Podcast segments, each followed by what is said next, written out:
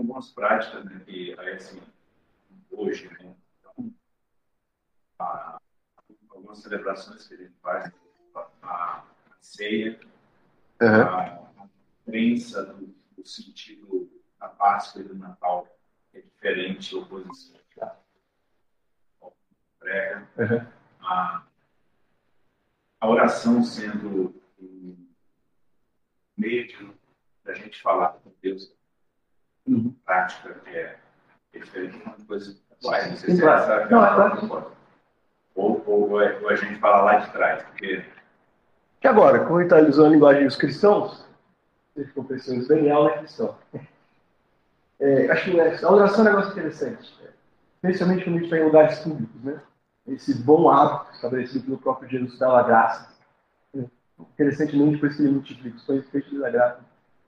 Se você estiver no restaurante, você vai ver. Hum. Às vezes as pessoas estão com o prato ali na frente e então ele faz uma oração silenciosa e aí depois de um tempo que ela começa. Tem outros que pegou o prato, colocou, já está com o garfo mandando para mandando ele. Então você vê assim que é, se você observar locais públicos, isso acontece. Uhum. Às vezes gera um pouco de constrangimento do garçom, que está vindo falar e você abaixou a cabeça, ele fica meio parado. acontece. E não tem problema, mas acho que é interessante, né? a gente está mostrando para as pessoas a gente é grato por isso, né? Eles nem sabem que a gente está agradecendo, mas assim, aquelas pessoas têm um ritual, né? Que não é vazio, quando a gente puder explicar o que é, que não está nos fazendo, que não está sendo graça de Deus, mas pelo contrário, oferecendo a nossa gratidão a ele aquilo que ele tem dado. Né? É, e, é reconhecendo né, que aquilo ali vem dele. Uhum. Eventualmente. Que, que, é diferente, né? As pessoas que estão é, no dia a dia, ela não, ela não vai nunca pensar. Agradecendo, ela fala, isso aqui é fruto do meu, meu braço, do meu, braço, do meu trabalho. Uhum. É, e eventualmente, dependendo de liberdade, relacionamento, eu vou usar a palavra aqui porque estamos entre os irmãos, né? Entre irmãos, mas assim, em refeições com pagãos, a gente faz a questão de agradecer, né? Eu vou agradecer aqui a Deus pelo que Ele tem me dado e vou agradecer pelo que Ele tem te dado também. Vamos lá. Ah, vamos aqui direto para o nosso texto, Daniel 1, do versículo 1 a 7. A gente volta aqui. Então, Daniel, capítulo 1, dos versos 1 a 7. Diz assim: No terceiro ano do reinado de Joaquim, rei de Judá, Nabucodonosor, rei da Babilônia, veio Jerusalém e a sitiou e o Senhor entregou Joaquim, rei de Judá, reino do sul, nas suas mãos. E também foram também alguns utensílios do templo de Deus. Ele levou os utensílios para o templo do seu Deus na terra de Sinear ah, e o colocou na casa do tesouro do seu Deus. Então o rei ordenou que Aspenaz, chefe dos oficiais da corte, trouxesse alguns israelitas da família real e da nobreza, jovens sem defeito físico, de boa aparência, cultos, inteligentes, que dominassem os vários campos do conhecimento e fossem capacitados para servir no palácio do rei. Ele deveria ensinar-lhes a língua e a literatura dos babilônios. O rei designou a porção diária de comida e de vinho para da própria mesa do rei. Eles receberiam treinamento durante três anos e depois disso passariam a servir o rei. Entre estes estavam alguns que vieram de Judá: Daniel, Ananias, Misael e Azarias. O chefe dos oficiais deu-lhes novos nomes. A Daniel, o nome de Betestazar, Ananias Sidraque, Amisael Mesaque e Azarias Abed Nego. Tudo bem? Aqui eu quero chamar a atenção e você viu que eu destaquei e eu não tinha me tocado do fato até ler com calma no comentário. Tudo bem? É, e o Senhor entregou a Joaquim rei de Judá. Porque a gente está vendo ah, que o autor tá, tem uma consciência, mas está querendo ensinar a consciência, né? De que o que está acontecendo aqui não é acidente. É, Deus entrega o seu povo, o rei, os utensílios do templo, para Nabucodonosor. Beleza. Isso tem que ficar claro. Mas assim, quem está escrevendo é Daniel. E a gente fica um pouco mais rico. Ele é o autor de Daniel, ele está olhando para a própria história, refletindo sobre isso. E a gente não sabe muito bem o que passava no coração dele, apesar de ter uma boa noção daqui a pouco. Ele tem claro do que aconteceu na vida dele, aconteceu porque Deus conduziu o bom, o ruim, o que era bom e não parecia bom, no caso levado, retirado da sua família. Ele foi sozinho. Ele, é, A gente não sabe certinho a idade dele, mas muito provavelmente menos de 20 anos. Bem? Alguma coisa nesse sentido. Ele era bem novo, mas era jovem, recém-formado, ou está se formando. Ele era bem novo mesmo. Foi arrancado à força da sua família, tirado da sua terra, é, e ele olhando para a própria história, vê que Deus estava conduzindo esse processo. Aí tá. também já tem a questão de, hum. de Ezequias, né? Quando, depois que ele é curado daquela doença dele, Deus dá e ouve a oração dele, daí ele mais 15 anos, depois de um estrangeiros né, visitá-lo, ficaram sabendo, sabendo da sua declaração, uhum. e ele mostra todo, tudo que tinha no palácio. Uhum, uhum. E esses estrangeiros eram, eram babilônios. Sim. E depois o profeta vem, questiona ele por quê, e, e ele fala assim, olha, eles vão Pronto. roubar todo esse, esse tesouro. Então, é, antes de Daniel ali já estava né, anunciado que a Babilônia ia e ele faz questão de dizer o cumprimento. Então, é. um leitor de atentivo nisso também. Então, lembrando que isso aqui é resultado de alguma coisa que Deus disse que faria. Né? Que traria esse tipo de punição. Então, a gente vê tanto o cumprimento aqui quanto essa consciência de Daniel. Ele escreve, mas ele faz questão né? de deixar, inspirado por Deus, claro, mas de lembrar e apresentar para os leitores: está acontecendo isso e não quer dizer e Deus perdeu a mão. Eu fui levado jovem para uma terra estrangeira, sozinho, o que seria traumatizante, certamente foi para ele em vários níveis. Ele está dizendo, Deus fez. E a gente vai. É interessante também que ele não diz assim, ele também não gasta tanto tempo assim dizendo se é bom ou ruim, ele diz Deus fez. E a gente vai olhar para a história e ver o que vai levar, né? que Deus está construindo aqui. Então, por um lado, a gente tem essa ideia, essa perspectiva de Israel perdeu, que é tragédia. Uma palavra boa, tragédia. O reino foi destruído, o rei perdeu o poder, as famílias foram destruídas, gente morreu, órfãos foram levados, e a palavra aqui é sequestrados por um reino estrangeiro. Alguns, no caso de Daniel, vão receber algum tipo de conforto material que não elimina o fato de ser uma tragédia, outros também vão sofrer e não vão receber esse tipo de bens, em um certo sentido. É, isso, isso é uma realidade. Por outro lado, se você for olhar um aspecto missional, alguns ali da Babilônia vão saber quem é Deus, vão ver Deus em ação, vão ver o poder de Deus em ação, porque Daniel e os seus amigos leais e conscientes de Deus é foram levados. Então, a questão aqui não é ver o copo meio cheio, né? não é procurar o ponto positivo, mas o copo todo. E essa aqui talvez seja a consciência que Daniel está começando a construir. É ruim, é tragédia, mas Deus permanece no controle. Aí, à medida que a história for avançando, a gente vai ver que a Babilônia é abençoada pela presença de Daniel. Eu falar mais no finalzinho aqui, mas Daniel é um funcionário público exemplar. O melhor tipo dele. Ele é eficiente, ele ama Deus e ele serve o seu povo. Seu povo, aqueles que estão ao redor dele. Né? Ele é bênção para o rei. Os reis, os quais ele serviu. Né? E talvez alguns tivessem algum tipo de relacionamento amistoso, como pessoas indicam, outros nem tanto assim. Né? Especialmente quando Nabucodonosor é uma relação de amor e ódio, em alguns momentos. Então a questão, de novo, não é ser otimista, mas realista. E ser realista pressupõe ter essa visão que Deus inspirando Daniel nos traz. O Senhor entregou. Daqui a pouco vai ter mais alguma coisa nesse sentido, no próximo leitura. E Deus fez com que o homem fosse bondoso. Às vezes pode passar em branco aqui, mas é não é exatamente um, um fanservice, mas é intencional. É, leiam essa história com isso mente não é o heroísmo de Daniel, né? Daniel se destacando, é Deus fazendo com que, usando os seus, os seus planos. Tudo bem? Vamos avançar aqui, na página 4. Para que o povo de Deus fosse salvo da Babilônia, eles precisavam estar preparados para os desafios culturais destinados afastá-lo de Deus. Então, o que a gente vê aqui no texto são pelo menos quatro desafios ou realidades que eles vão lidar. Então, a gente vai ler primeiro uma coluna e ver quais são os riscos os cristãos, olhando para hoje, mas também para Daniel. Primeiro risco aqui é o risco do isolamento. Está funcionando na mesa, tá bom? De trás. Pegar para vocês verem. A estratégia babilônica, isolamento. Então, esse é o primeiro ah, desafio aqui. A estratégia babilônica era aproveitar a vulnerabilidade dos hebreus, uma vez separados de tudo que era familiar. Terra natal, família amigos. Com o tempo, eles teriam mais chances de abandonar sua fé, se tornarem como os babilônicos. Pergunta, então, para a gente pensar juntos aqui. De que maneira seria fácil para os cristãos serem vítimas desse tipo de estratégia e nos tornar semelhantes ao mundo quando a gente pensa no isolamento? Proibição em risco, e quais são os riscos né, de estar isolado numa cultura diferente da nossa? Ou de cultura, mentalidade, jeito. Quais são os riscos? O Daniel tinha e para gente, estar isolado. Fazendo essa analogia, né, você vê que o povo de Israel ele se acostumou, a, se acostumou não, tinha o tabernáculo, que era o local onde eles uhum. viam, uhum. tinha uma relação com Deus, dentro do tabernáculo tinha o templo, e aqui eles estão usurpados, não tem mais o templo.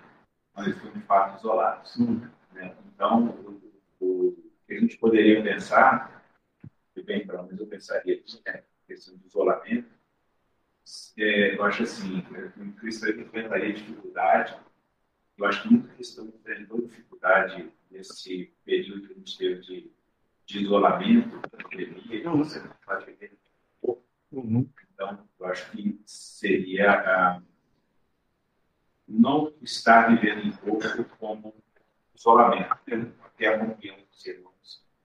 E aí vai ser você comer da sua comunhão, do seu relacionamento se não tiver relacionamento bom com Deus, ou com quem estiver boa com Deus, você pode.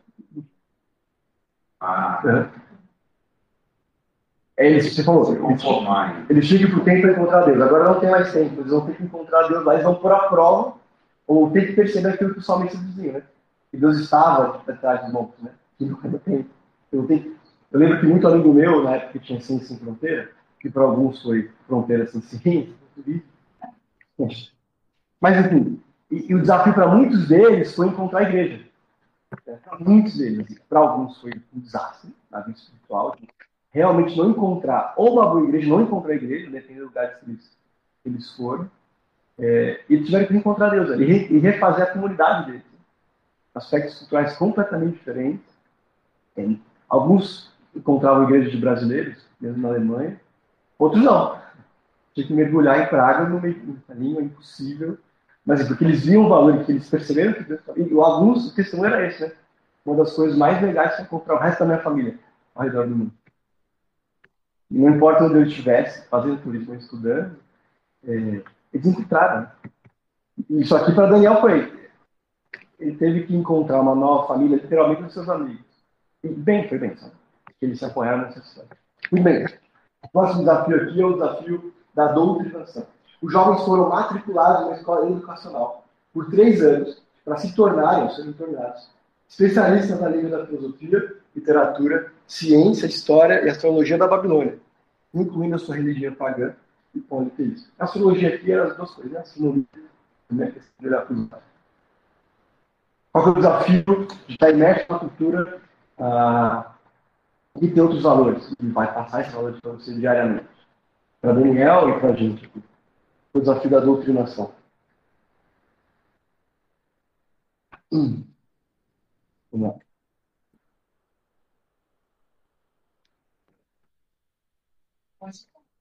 Sim, compreende. Você está na escola, na faculdade, principalmente. Uhum. Eu acho que o desafio é você se manter firme, uhum. porque você é um, é um pouco no meio deles, né? Uhum se você fosse completamente diferente. É uma pessoa que não é. Então você tem que lembrar mesmo que você não é daqui.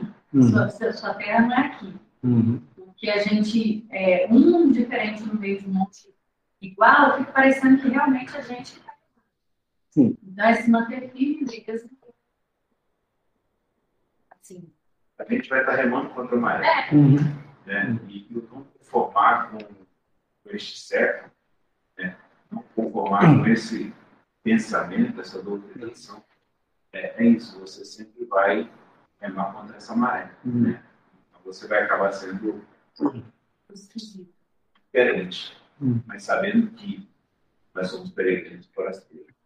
Essa terra não é essa. Um risco, às vezes, para a gente, isso frente para Daniel também, é achar que a gente só aprende quando está sentado numa cadeira.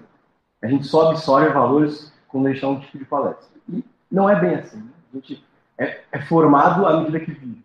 absorve coisa onde quem tem contato. Né? Então, é um olhar atento para saber que tudo que está ao meu redor está trazendo valores influentes para mim.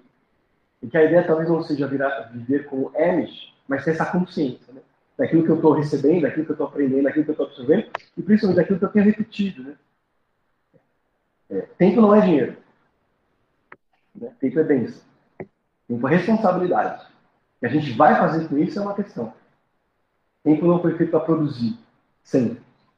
Tempo é feito para ser administrado de abaixo, diante, ou a partir do princípio de Deus.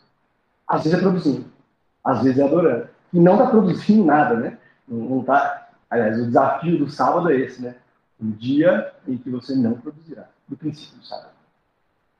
Um dia você vai amar Deus com o seu coração realinhado. E a sensação, às vezes, é que a gente está perdendo tempo, né? Eu poderia estar fazendo outra coisa. Seria melhor estar. Não, é tempo de adoração, tempo de alimento espiritual. Tudo bem? Próximo desafio aqui, o desafio da assimilação. Os hebreus deveriam mudar de ideia sobre comer e beber como os babilônios, que os seduziam com iguarias e privilégios. Versículo 5 indica isso nas suas novas vidas. Isso os desgastaria e conquistaria, os conquistaria para o lado sombrio. Qual que é o risco aqui? Ah, de novo, da simulação. Eles querem que eles repitam esses modos operantes de vida, né? querem que eles comam da mesa, do melhor, né? Do melhor que eles podem oferecer. Uma coisa que eu anotei aqui que aos poucos eles vão olhar para si mesmos e vão se identificar mais com os babilônios que com os judeus. Vivendo tantos anos fora, e tão isolados, eles vão se vestir com babilônios. Talvez esse não seja nem a questão, né, o problema. Assim. Eles vão ter uma rotina próxima dos babilônios. Também não é sentido esse problema. Mas o problema vai ser se eles começarem a se entender com o babilônio. Eles, eles, vão perder eh, a identidade deles como escolhido. Eu tinha marcado aqui e já citei esse versículo algumas vezes, para mim, um dos versículos mais legais do Antigo Testamento inteiro. Apesar dele está um pouquinho no meio de várias coisas legais, fica meio perdido. Mas diz assim, é, sobre os mandamentos. Tá é, vocês devem obedecer e cumpri-los, pois assim os outros povos verão a sabedoria e o discernimento de vocês. Quando eles ouvirem esses decretos, de fato essa nação é grande, dirão, né? De fato essa nação é grande e é um povo sábio e inteligente. Pois que grande nação tem um Deus tão próximo como o Senhor, o nosso Deus, sempre invocando. O objetivo do povo escolhido sempre foi, nunca deixou de ser é, missionário. Missionários, eu tenho mais contemporâneo. Eles têm o que eles têm, sabem o que eles sabem, para que os outros povos os vejam e digam: eles têm um Deus diferente dos nossos. E esse Deus é melhor. Por quê? Porque a vida não é porque a vida deles está dando sucesso. Apesar de ter um contexto disso interessante, depois dos mandamentos, alguns deles para que vá para cultivar tudo bem. Né? Que significa as coisas bem certas. Nada espiritual. É bênção, é bênção conhecer, mas o objetivo não é guardar, o objetivo é mostrar. O risco para Daniel, eventualmente, é que os outros os vejam, Daniel, os amigos dele, e não consigam identificar o pertencimento deles ao povo de Deus, ou a relação que eles precisam ter. E Deus vale para a gente. E Deus vale para a gente. E os outros Estava vendo a pregação de cara que eu gosto bastante. E aí o título era é, Viver de um jeito. Begs the question. É, promova a pergunta. É, provoca a pergunta, talvez seja melhor. Encontrar, e a proposta da pregação era ele. Eu já sei, é, os caras estão em Portland, estão atrás de tem mais cachorro que crente nos Estados Unidos, pode ser mais planta do que. Sim, é no norte dos Estados Unidos, só que do lado de cá do mapa, para cima, quase no Canadá. É tipo profundamente secular. É... Acho é maior cidade. Uma coisa assim, é tipo assim, todas as modas vêm de lá agora. Hips, essas coisas vêm de lá. É bem interessante. E aí tem uma igreja muito vibrante lá. É, interessantemente, zero moderna. Assim, nada de worship, nada. É, tipo, é ele, uma parede branca. E eu não sei se é tão profundo assim, sempre, bem sincero, mas eu gosto da abordagem dele das coisas. Que ele constrói numa cidade dessa. Né? Ser uma igreja vibrante e fala as coisas de Deus ali é um desafio. E ele estava fazendo isso. É, como que a gente vive de um jeito que provoca a pergunta? É isso aqui. Não é isso aqui. O como, eu acho que muda um pouco, dependendo do, do ambiente. Porque são alguns bons hábitos que mostram às pessoas que a gente vive e tem capacidade diferente. Fé diferente, princípios diferentes. Mas não é o se, é o como. Não é se eu devo fazer isso, é o como que eu faço. É intencional isso. Tudo bem? E por último, o risco da confusão. Finalmente, jovens receberam novos nomes. No mundo antigo, um nome ah, estava no centro da identidade de uma pessoa. Então, essa é uma maneira de reorientar suas vidas para longe do seu passado, em direção aos deuses pagãos da época. Por exemplo, Bel, Atum e Nebo. Qual que é o risco da confusão para eles aqui? Eles receberem esses novos nomes, na prática, quase serem convidados, abandonados. Qual que é o risco da confusão para eles? Ou já juntando com a pergunta da página 5. Como que a gente pode fortalecer essa identidade em um mundo que tenta nos inspirar? Identificação com Deus.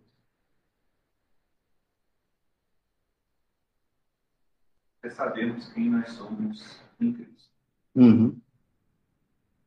É, a, lá o judeu ele tinha muitas vezes o nome era dado de acordo com algum tipo de circunstância. Né? Na hora que você lê reis, crônicas, aqui você vai ver o nome dado por algum tipo de motivo. Ou seja, uhum. o nome ele trazia é, uma, uma identidade, não só nesse livro, né? de fato, o nome ele tem ali a sua identidade. Mudar é uma forma de você, de repente, tentar romper com, com as crenças uhum. do que tinha lá o povo. Uhum. Né? Hoje, para nós, eu vejo isso. É, se a gente sabe em Cristo quem nós somos. Nós não vamos ter problema com, identidade por conta de pressão uhum. cultural. É, quais são, sem querer espiritualizar muito, mas quais são alguns títulos, classificações, categorias que o mundo nos coloca. E quando eu digo mundo, nem sempre é negativo, mas assim, jeitos como as coisas são. E a gente faz identificar. Por exemplo, a minha avó ela disse que nós somos Abreu. E que Abreu fala mesmo. É duro e não tem problema nenhum. É, tá, mas certamente há um contexto. Ser Abreu que não é muito é, evangélico, é amoroso no falar. Às vezes. E ela é uma senhora de 94 anos, né? Então tem algumas coisas que ela arraigou no coração da crente, guardou em si, no coração, de algumas partes que não são é, legítimas. Quando confrontar, confrontar sobre muita coisa. Mas, vó, isso não sei se é adequado, vó, isso aí não, né, é errado. Eu tenho uma relação com ela. Vó, tá errado. Mas eu sou abrigo. Entendeu? Então, beleza, mas acho que o ponto é exatamente esse. A gente olhar para os bons e maus hábitos, boas e más posturas. A gente tem ser corrigido, né? E não é porque eu estou dizendo, porque eu estou falando certo errado, porque Deus ensina, isso vai para um lado. Então, tem algumas classificações, você é isso, você foi feito para isso, é assim que o profissional age. É, no nosso campo é assim. E a gente dirá e terá o desafio de dizer, tá bom, mas eu não fiz Deus não. Não sei se começa a resposta assim, né?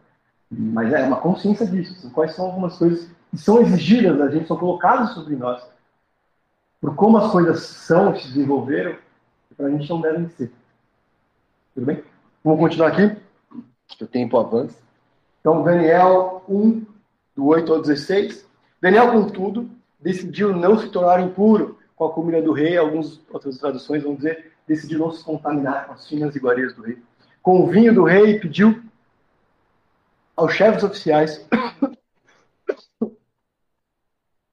permissão para se abster deles. E Deus fez com que o homem fosse bondoso para com Deus e tivesse simpatia por ele. De novo, ele vai escrevendo, não fui eu. Ele vai ser bem gentil daqui a pouco, mas é Deus movendo o coração. Apesar disso, ele disse a Daniel: Tenho medo do rei.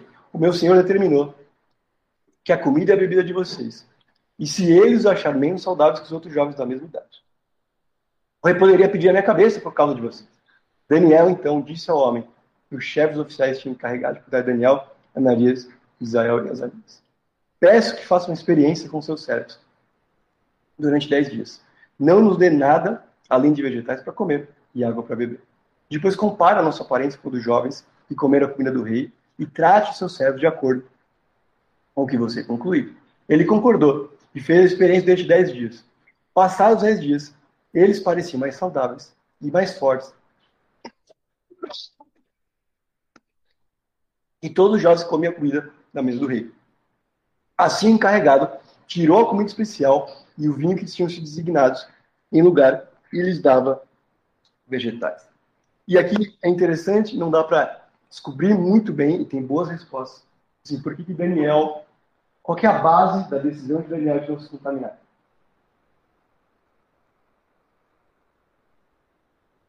Talvez seja para lembrar que ele não é do Ok? Para fazer uma linha, daqui eu não passo, né? Eu aceito o novo nome, eu sou doutrinado, tipo nessa escola, eu moro no palácio, eu como da comida de império, é, mas desse tipo aqui eu não vou comer. Legal? Traçou uma linha, legal. Qual é a outra resposta que a gente já ouviu? Eu acho que se o rei tinha uma polimerista, de oferecer, né? Tudo ali para os deuses dele. Né? Ah, que ofereço Deus vivo. Uhum, uhum. Comida, carne, ofereço para o Deus tal. Uhum. E ele não quis contaminar com essas oferências. Sim, essa é uma prática muito comum no mundo antigo, especialmente na Babilônia. Especialmente a comida do rei era oferecida às divindades ali, não sabe exatamente qual, se tinha uma divisão, mas Daniel tinha essa consciência também. O texto diz o que acontece e que isso tornaria impuro, mas não delimita exatamente o que. Olhando para como foi, provavelmente tem a ver com. E aí, acho que eu tenho uma situação sobre isso aqui em algum lugar. É, que ele não queria se contaminar, não se tornar impuro, pelo menos cerimonialmente. Essa é uma, possibilidade do cônsul, que com o Renata falou. Evidentemente, Daniel tomou essa decisão, seus três amigos seguiram seu exemplo. Sua decisão é, não foi permanecer moralmente puro, ainda que isso, mas cerimonialmente puro. A pureza cerimonial era algo que preocupava apenas, não, que preocupava apenas os judeus mais fiéis. Os judeus tinham cuidado de permanecer cerimonialmente puros, pois teriam, pois teriam sido igualmente cuidadosos em preservar a sua pureza moral e ética. Daniel queria agradar ao Senhor em todos os aspectos, e não apenas nos aspectos morais mais importantes da sua vida. Então, é, para Daniel, ele não está abrindo mão de princípios, não está abrindo mão de seguir a Deus e ter esse relacionamento profundo com ele. E além disso, ele vê essa participação do banquete do rei como alguma coisa, não sei se afastaria de Deus, mas colocaria uma categoria diferente, que ele gostaria de estar. Me lembra um pouquinho é Mordecai, no caso de César. Ele olhou para uma situação e falou: aqui não, dessa linha não passo. Eu sou levado, e interessantemente, Daniel ele tem uma pessoa muito legal, estando no palácio, ele serve, ele aprende, ele vai ser exemplar, está disposto a trabalhar o rei. Não tem problema com isso, nem é para ter, mas isso eu estou dizendo também. Mas ele olhou para ele e falou: não, isso aqui não dá. E ele corre o risco. É uma decisão individual, e ele sabe que pode acontecer. Tem um jovem de 20 anos no império que diz: faça isso. Como ele, ele os amigos dele vão fazer depois, né? Talvez, inclusive, porque eles viram Deus em ação aqui, eles tiveram tanta segurança depois. Quão bom Deus foi nesse momento, certamente foi base para eles enfrentarem uma fornalha e também para a cova dos leões. De novo, sem saber o que Deus faria, apenas confiando ou entendendo que era aquilo que eles deveriam fazer. A gente às vezes olha para a história de Daniel e vê Deus, fala Deus sendo fiel, mas ele seria fiel mesmo que morresse. Vê Deus abençoando dessa forma, uma expressão melhor. A gente fala, não. Mas eles não sabiam. Eles não sabiam, Daniel não sabia exatamente o que ia acontecer quando ele propõe não comer assim. Ele propõe o teste sabendo que vai ser bênção que vai acontecer, independente de que forma isso vai tomar. Tudo bem? Vou avançar aqui, página 6 já. Ah, o que você acha que preparou Daniel e seus amigos para resistir a esse momento de perigo? O que, que, que faz parte que Daniel tomar essa decisão? Da onde ele está tirando isso? Estava pensando nisso agora, se você, se olha né? os reis é, vacilantes que tiveram, os altos e baixos do, dos reis dos povos, né? então vários reis levavam o povo, o povo ou para adoração a Deus ou para adoração de outros deuses, né? mas eu estava pensando nisso, assim, é, esse pensamento dele não querer se manter, se manter, ser, ser puro, esse tipo de coisa, isso é uma base. A família dele, uhum. a casa uhum. dele, mesmo que a, o, o, rei não fosse alguém que estivesse levando um pouco a adorar a Deus, uhum. eu, eu, eu, vejo que Deus mantinha pessoas fiéis, uhum. mesmo o rei sendo infiel. Eu acho que ele e os seus amigos tiveram a base, uhum. receberam seus pais, né, dos seus avós, da sua família, esse entendimento do, é, do desenvolvimento. Isso é, isso é interessante. Daniel não vou usar a expressão aqui, mas ele não passou a ser cristão no exílio. Ele passou a amar a Deus ali no exílio. Ele era muito bom, entendeu? Ele já veio. Alguém, Deus, claro, mas alguém próximo, provavelmente familiar, incutiu isso no coração dele. Sem saber se, se seria útil dessa forma, né? Certamente quem ensinou não saberia que ia ser levado para o exílio, ia morar sozinho para sempre, basicamente. Mas fez porque entendia o valor. Né? E ele tem no coração que tinha recebeu. Também, sem saber quando seria útil, como seria útil, abraçou isso.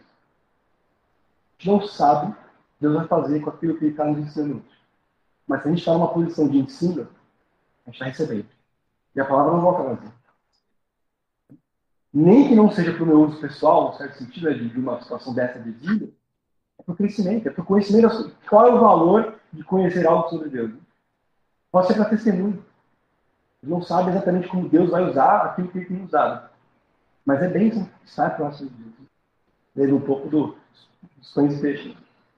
Ah, tem isso aqui. Um dos discípulos diz. Um diz, manda de volta para casa, o outro diz, nem se a gente tivesse dinheiro, que é uma conta de, ah, se a gente arranjar o dinheiro, talvez, né? O outro não, tem isso aqui. Eu já tenho dado o que ele. Se tivesse dinheiro, talvez ele teria um lugar para poder vender aquela quantidade. Sim, é o Constable diz assim, no texto, aqui estão as quatro maiores soluções que as pessoas normalmente pensam. Fugir do problema, comprar o problema, é, ignorar o problema e pegar para dentro do problema. A gente não sabe o que devemos fazer com aquilo que ele tem Mas o ponto é receber. Estar em posições de receber. Talvez seja mais adequado.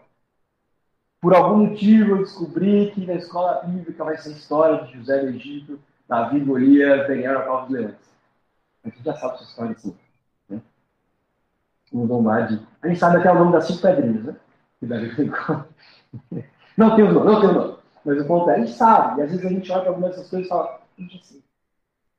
Mas, de novo, se é o que Deus tem dado, estava comentando esse dia no Jovem dia, o meu orientador lá do Mackenzie, do mestrado, ele é mais velho, é um pouco mais ácido, acho que a gente ganha isso, idade, para poder falar ele diz, bem desafiador. Uma sala de pastores, ele fala Weber Pai. É, ele fala, as pessoas que menos querem aprender são os pastores. É só ver. Vai ter uma escola bíblica na igreja, vai ter o cara dando aula, mas não vai ter nenhum pastor assistindo. Né? Vai estar qualquer outra coisa. É como se não fosse. Aí ele diz, para nós. Já sei. Isso é um espírito muito ruim. Agora estou escondido no negócio de Daniel, mas assim, o espírito, a gente não sabe o que Deus vai fazer com aquilo que está nos formando. Daniel não sabia, os familiares eles não sabiam, mas foi bênção, foi útil quando ele estava no exílio. Até que Deus vai usar para compensar. Sim. Ninguém aprende a tirar na guerra. Interessantemente, Daniel, no exílio, e aqui eu quero ressaltar a parte que é uma tragédia, poderia ter inúmeras reclamações, desconfortos, poderia ter surgido no coração dele qualquer tipo de revolta contra Deus. Ele escolhe ser fiel do jeito que ele entendeu que deveria ser fiel, contra as consequências disso, que é não saber o que vai acontecer com ele. E quando ele propõe esse plano para esse uh, Aspenaz, ele faz de forma bastante graciosa. Né? Não é tipo, o meu Deus, eu honrarei, pacta autorização. Sim. É, de novo, repetindo aqui o Nicodemos, né? Deus morreu para tirar nossos pecados do nosso cérebro. Né? Ele calcula as circunstâncias, entende a melhor forma de fazer isso, não dá espaço a revolta no coração e é fiel de forma bastante graciosa, pedindo, né? Meu Senhor, os seus servos. Ele sabe que é fiel sabe que Deus estará com ele. Mas a forma como ele apresenta não é, vou chamar aqui, e há espaço para isso na escritura, óbvio, né? Mas ele entende que não precisa ser, vou usar aqui, agressivo ou combativo nesse momento. Ele entende, ele usa isso. Isso me chama a atenção um pouco. Estratégico ele é. Ele olha a circunstância, ele pede, a gente Reconhece a autoridade dele. né? Essa autoridade não é crente, essa autoridade provavelmente não é alguém realmente sábio, provavelmente eu nunca, funcionário, funcionário, funcionário é um cara que não tem nenhum tipo de autonomia, como ele diz aqui, né? O rei está pedindo, assim, eu vou morrer junto, eu não tenho nenhum interesse nisso. Não é alguém assim flexível, provavelmente é, é um funcionário padrão, assim. Está ali para servir. E humildemente, sendo nobre, alguma coisa desse tipo, muito capaz, e poderia chegar lá e dizer, sabe que eu era filho, alguma coisa desse tipo. É, olha, vamos caminhar desse jeito, e depois que acabar, você me diz o que acontece com a gente. Tá? Eu É, é um pouquinho diferente, às vezes, do nosso. É. O Daniel era quem era, né? Seria, o que seria? Hum, tudo bem? É, página 6, último parágrafo. Charles Swindoll resume a lição que aprendemos da arriscada, interessante essa palavra, santidade de Daniel. Em um mundo cheio de pessoas que se rebelam contra o rei divino, é inevitável, crentes de todas as idades, enfrentem situações nas quais suas convicções serão conquistadas. Nós, pais, precisamos preparar nossos filhos para essas ocasiões, ensinando-lhes a verdade de Deus e demonstrando integridade, as duas coisas. Né? Não é só passar, mas viver isso. E todos nós cristãos precisamos nos comprometer pessoalmente a seguir o caminho de Deus, independente das tentações e de viver de modo. Foi o que Daniel e seus amigos haviam sido ensinados. É assim que eles viveriam ou morreriam. Pergunta: o que Daniel acreditava sobre Deus que tornava possível esse tipo de coragem? Qual a segurança? Aqui é mais um, tentar aprofundar nossa mente aqui. Daniel olha para Deus e encontra segurança para tomar esse tipo de atitude arriscada. Isso, eu acho que ele tinha uma termo tão grande, uma sabedoria né, divina, e possivelmente aquilo, né, é, viveu isso na família dele, Uhum. na infância dele. Ele devia ver os pais, da avó, os parentes, Uhum. fazendo, tomando algumas decisões que não é essa que a gente aprende hoje, que a gente ouve hoje aí. Ah, vai dar tudo certo. Uhum.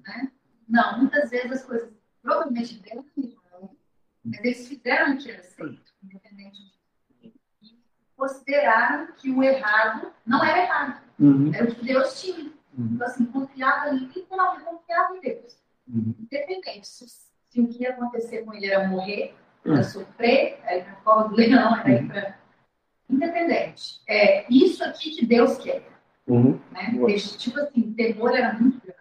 É isso que Deus quer. Mesmo se sofrer, é isso que Deus quer. Independente das conveniências, ele tinha convicções. É. quando você olha assim, para trás ali, né, da, da infância que ele teve, você vê assim, tinha rei que vinha e fazia aquilo que era bom, que agradava a Deus, né? e tirava postes ídolos, locais de adoração de outros deuses. Aí rei depois ia e voltava tudo de novo. Uhum. Então talvez ele deve ter visto ali a família dele, sabendo que ela não se contaminava, que ela não deveria se contaminar Uhum. com aquilo que era errado, mesmo que fosse o rei Uhum. de Israel, Uhum. que estivesse endossando a adoração à palavra, mas, mas a família não se contaminou. Então, eu acho que ele já vai trazer aquilo ali, exemplo, a gente acaba voltando. Né? Essa questão, por exemplo, complicada. Legal. Avançar aqui para o último trecho da nossa leitura. Daniel hum, 1, 17 a 21 diz: A esses quatro jovens, terceira vez no texto, Deus deu sabedoria e inteligência para conhecer em todos os aspectos da cultura e da ciência. Daniel, além disso, sabia interpretar todo tipo de visões e sonhos. Ao final desse tempo estabelecido pelo rei, para que os jovens fossem trazer sua presença, o chefe dos oficiais apresentou a Nabucodonosor. O rei conversou com eles e não encontrou ninguém comparável a Daniel, Ananias, Isael e Azarias. De modo que eles passaram a servir o rei. O rei lhes fez perguntas sobre todos os assuntos, nos quais exigia sabedoria e conhecimento. E descobriu que eles eram dez vezes mais sábios que todos os magos encantadores de todo o rei seu reino. Daniel permaneceu ali até o primeiro ano do rei Ciro. De novo, aqui no texto, eu sei que você já viu. É... Ah, bom, Deus conduzindo, capacitando, não a entender mais sobre o mistério sobre si mesmo, mas sobre as ciências dos babilônios. Continentes que eram pagãos, mas que eram úteis para Daniel orientar os mentes. A gente nem sempre tem esse limite, né? Preciso ser mais santo, vou ler a Bíblia. Preciso fazer melhor um macro no VBA. Vou orar. Mas a exceção macro no VBA, macro de não sei. Beleza. É, a gente não faz assim. Mas, de novo, o que está sendo colocado aqui é que Deus deu esse conhecimento para eles. Capacitou, lembrou-se do caso que eles estudaram. Deus tem tanto a ver com, sei lá, o Excel quanto com a própria Bíblia. Porque vem dele. Todo conhecimento vem dele. Não tem coisa que a humanidade não tenha pensado, escrito ou criado que não tenha passado pela mente dele, sendo bom ou não. O ponto é que Deus não apenas tem essa capacidade, como ele dá essa capacidade para os seus filhos confiam nele. Lógico. E eventualmente, como todos os adolescentes, sempre tem pedido de oração na semana de prova, né? Mas você estudou? Fez sua parte. Fez sua parte. Você também está orando? É, exatamente. exatamente. É, isso é melhor ainda. Não, é, eu digo, não é porque Deus não vai te julgar. Você não estudou. Mas sem essa parte. Porque ele é fonte. Tudo bem? Capacita da habilidade. Sim. Sim. Fidelidade, fidelidade. No lugar da fidelidade arriscada.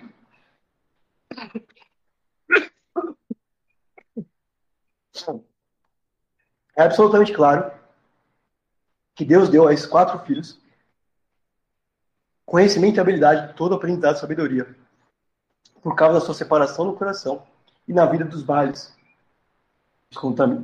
Os estudantes dos dias modernos, mesmo estudantes cristãos, são frequentemente traídos no pensamento de que, para a aquisição de aprendizado e sabedoria humana, eles dependem do próprio esforço e poder. Tudo bem? É. Edward Deming, no comentário sobre Daniel. Uh, aqui pela terceira vez no capítulo, página 7, embaixo do texto. Uh, Deus dá algo. No caso, ele deu os quatro jovens sabedoria e inteligência para conhecerem todos os aspectos da cultura e da ciência. Eles eram homens provérbios, sábios, com a capacidade de ver as coisas da vida, deste mundo, da perspectiva de Deus e agir de acordo. Interessantemente, a palavra sabedoria aqui é a mesa de provérbios. Tá Rock. De novo, não é apenas sabedoria das coisas espirituais de Deus. Sabedoria é o jeito de viver. O que Deus dá para Daniel, mas que ele promete em Provérbios, nas comparações, é: eu vou ensiná-los a viver de uma forma que me agrade. Isso vale os mais variados campos que vocês estão envolvidos. Página 8. Muitas vezes a sabedoria é escassa no mundo. De que maneira a sabedoria e o entendimento do cristão dão glória a Deus? Sim. Vamos lá. Como que a gente pode dar glória a Deus sendo sábios? Mostra a glória para se poder conhecer.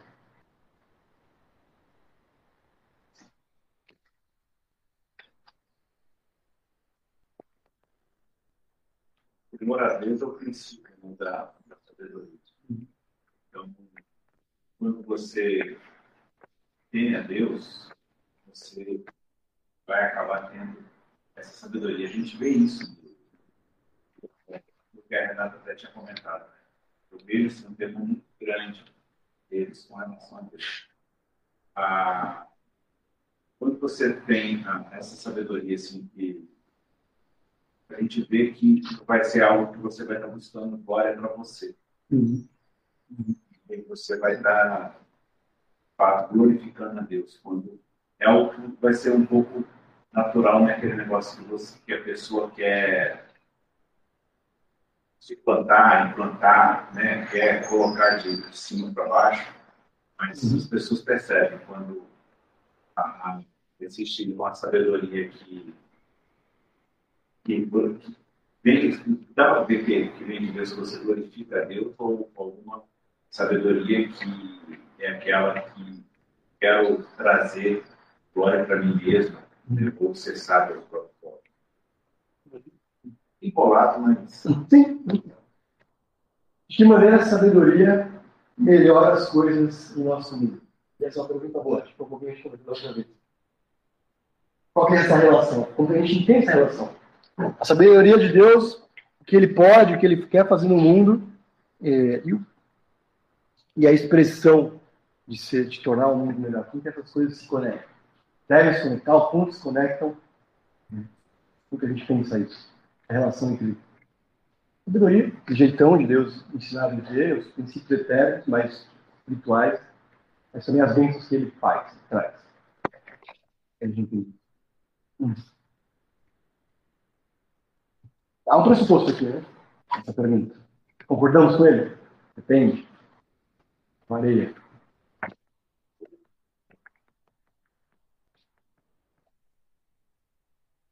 Não, esse é.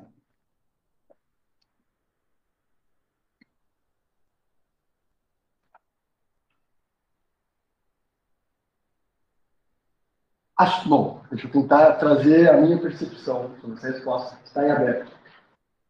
O princípio, a ideia final da existência da sabedoria, dos princípios de Deus, não é necessariamente tornar o mundo um lugar melhor.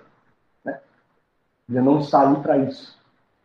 Está ali para revelar quem Deus é, é, e explicar a salvação que está disponível para a humanidade. É o anúncio do reino de Deus, do Evangelho. Começa em Gênesis e termina em Apocalipse. É o que Deus está fazendo para salvar pessoas. Então, o povo judeu, especificamente, é a revelação de Jesus e o envio da igreja. Mas, quando a gente vê e olha para o valor, para o resultado da obediência, nós não sejamos capazes, mas a realidade da obediência, não tem outro resultado que não vença. A missão de Jesus, de Moisés, de Adão, como aquele que deve governar sobre a criação, não é tornar o mundo um lugar melhor mas representar o Deus que criou essas coisas. E governar de acordo com como Deus governaria é governar bem. E governar bem é obedecer. E obedecer significa ser abençoado. Honrar pai e mãe tem uma promessa muito legal, porque os seus dias na terra sejam longos, maiores. É muito legal isso, se você pensar intensamente no contexto. É, vai ser bom para a nação inteira se vocês honrarem. Vai ser bom para a terra. Vai ser bom para o país se vocês honrarem. É bom para o espírito de vocês, é bom para o relacionamento que vocês têm entre vocês, é bom para a relação que vocês têm com Deus, mas é bom a coisa mais humana que vocês, para viver mais anos. É uma promessa que está acontecendo. Vocês vão ter vidas mais longas e melhores se vocês tiverem uma relação saudável com seus pais. De novo, isso é um detalhe bem interessante. Passou muito branco para mim por muito tempo. Isso aqui não é uma escola bíblica infantil, né? Quando isso aqui está sendo colocado para o povo. Ele não está sendo dito para crianças. Não é honre os seus pais, vocês têm até 12 anos. É honre os seus pais.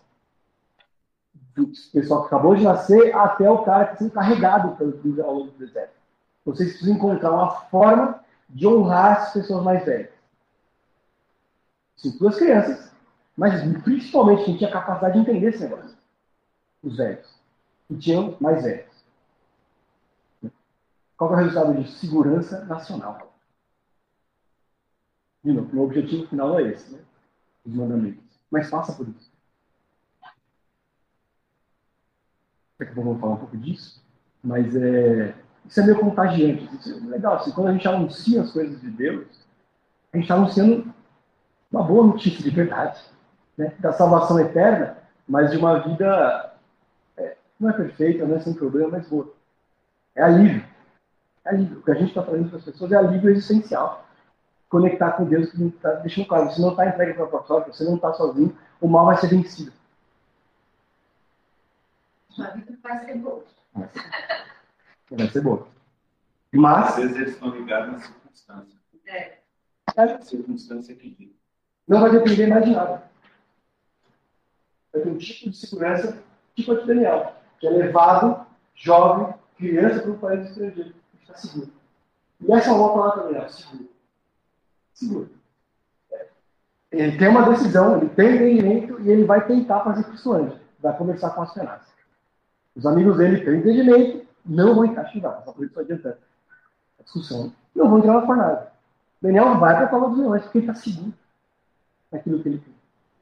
E a gente vê alguns fiéis personagens bíblicos, especialmente Jesus, seguros nesse relacionamento com Deus. E mesmo ele vindo sendo rejeitado pelos seus, ele está seguro na missão, no entendimento. E que é bênção no céu. E por isso ele continua. Não é porque não tem problema. É, e ninguém falou também que ele não ia morrer estando lá. Ninguém falou isso para ele. Não, vou confiar no meu Deus que ele vai me livrar. Não é isso. Né? O bem que Deus faz, às vezes, para a gente parece mal. Né? Às vezes é a morte. Tudo bem. Uhum. Para ele é bem. Para a gente pode parecer mal. E é Deus, né? Então ele não vai com essa confiança. Não, vou fazer isso daqui porque Deus vai me livrar. Não. Ele sabia que se ele fosse devorado, hum. Não ia mudar a posição. Quando a gente pensa, eu penso assim, lá no pé né, onde os cristãos eram procurados. Os leões, quantos deles morreram? Milhares. Mas todos eles permaneceram fiéis. Só que eles, eles não, não mudaram de opinião para poder se livrar. Gente, semana que vem. Tchau, Richard, Vanessa, Beth, Verônica. Até a próxima, tá bom? Oh, tchau, boa semana. Até a próxima, muito obrigada.